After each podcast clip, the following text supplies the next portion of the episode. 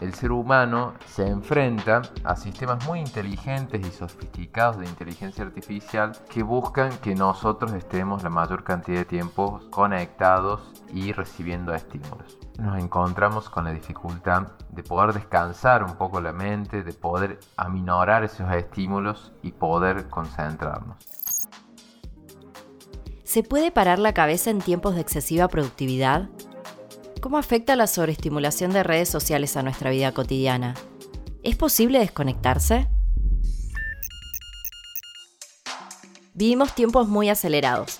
El acceso a la información y al entretenimiento nunca fue tan fácil como hoy. Sin embargo, cada vez nos cuesta más hacer una pausa para tomar perspectiva y hacer conscientes nuestras decisiones. Por eso, vamos a hablar de mindfulness, una técnica para desarrollar la atención plena. Así que toma nota. Francisco César, coordinador de desarrollo y promoción científica de nuestra universidad, nos explica cómo practicarlo y nos cuenta algunos de sus beneficios. En un viaje en auto, en el colectivo, tomando unos mates y, ¿por qué no?, en la ducha. Cualquier momento es bueno para aprender algo nuevo. Toma nota. El espacio de Universidad Siglo XXI donde se dice aprendiendo.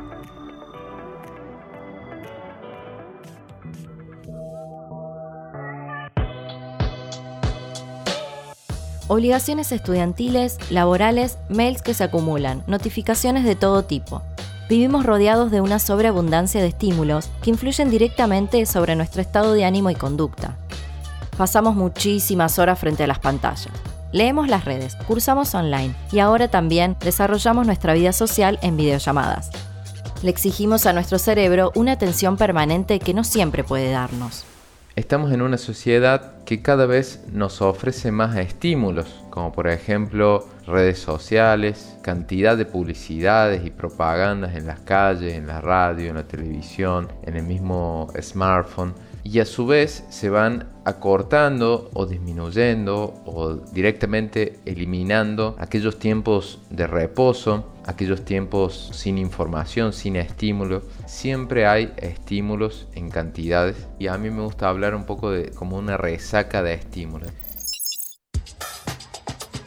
Las consecuencias de esta concentración frágil y fragmentada impactan nuestra calidad de vida no solo porque hace más difícil cumplir los objetivos diarios, sino porque además condiciona nuestras elecciones de mediano y largo plazo. De a poco y sin darnos cuenta, perdemos el eje de quiénes somos y hacia dónde queremos ir. Lo que provoca esta resaca que le llamo yo de redes sociales o de conexión y estímulo es un agotamiento. Es no solo dormir menos porque uno está más horas conectado, sino que al desconcentrarnos, al distraernos, provoca que no nos enfoquemos en los objetivos de vida centrales o prioritarios que tenemos en ese momento y a la hora de tomar decisiones que lo hacemos constantemente a diario, miles de decisiones de hasta qué hora nos vamos a dormir o qué vamos a comer o qué decimos y qué no decimos, haga que justamente esas decisiones no sean tan coherentes con lo que nos gustaría eh, haber realizado o coherentes con nuestros objetivos y prioridades de ese día. Multipliquen esas incorrectas decisiones a lo largo de, un año y podrán darse cuenta que quizás nuestro rumbo o nuestros objetivos o nuestros deseos se ven totalmente demorados por estas pequeñas distracciones que se dan a diario y en lo cotidiano.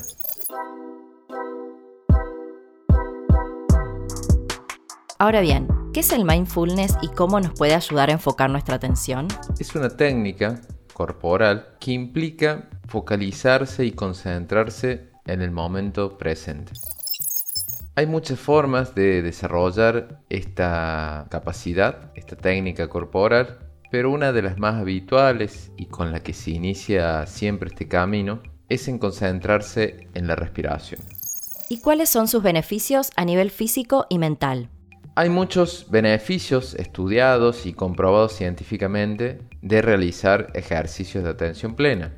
Algunos de ellos son reducir el estrés, mejorar la concentración, despertar un poco más la memoria, mejorar la calidad del sueño y poder tener un registro más cercano de las emociones que la persona está sintiendo y por ende colaborar en aquellas emociones que uno quiere tener presente en el momento que está viviendo en ese instante.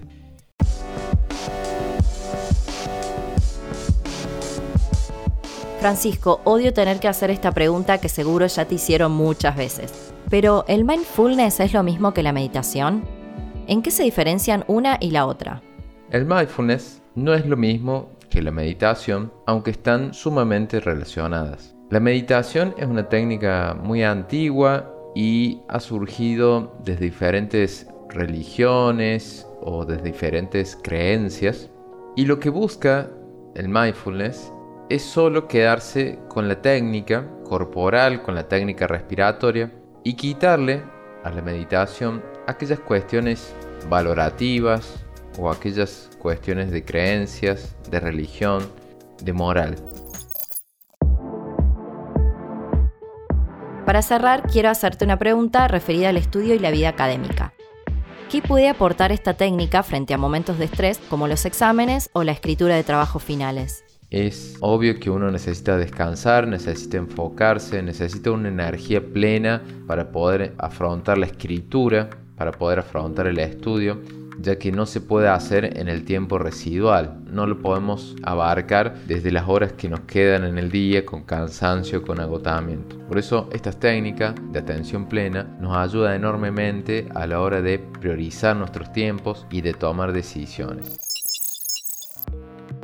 Y para aquellas personas que sienten como una presión, un nerviosismo, un estrés a la hora de afrontar esos exámenes, esta técnica, está comprobado, nos permite estar más calmos y poder a la hora de tomar un examen recurrir a los conocimientos que muchas veces están, pero que con los nervios no los podemos recordar o no los podemos articular con el propio examen.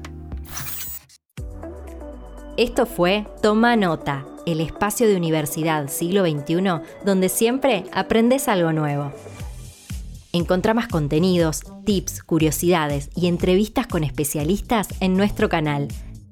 Seguinos y recibí las notificaciones de cada nuevo estreno. Dale play a tu formación. Hasta la próxima.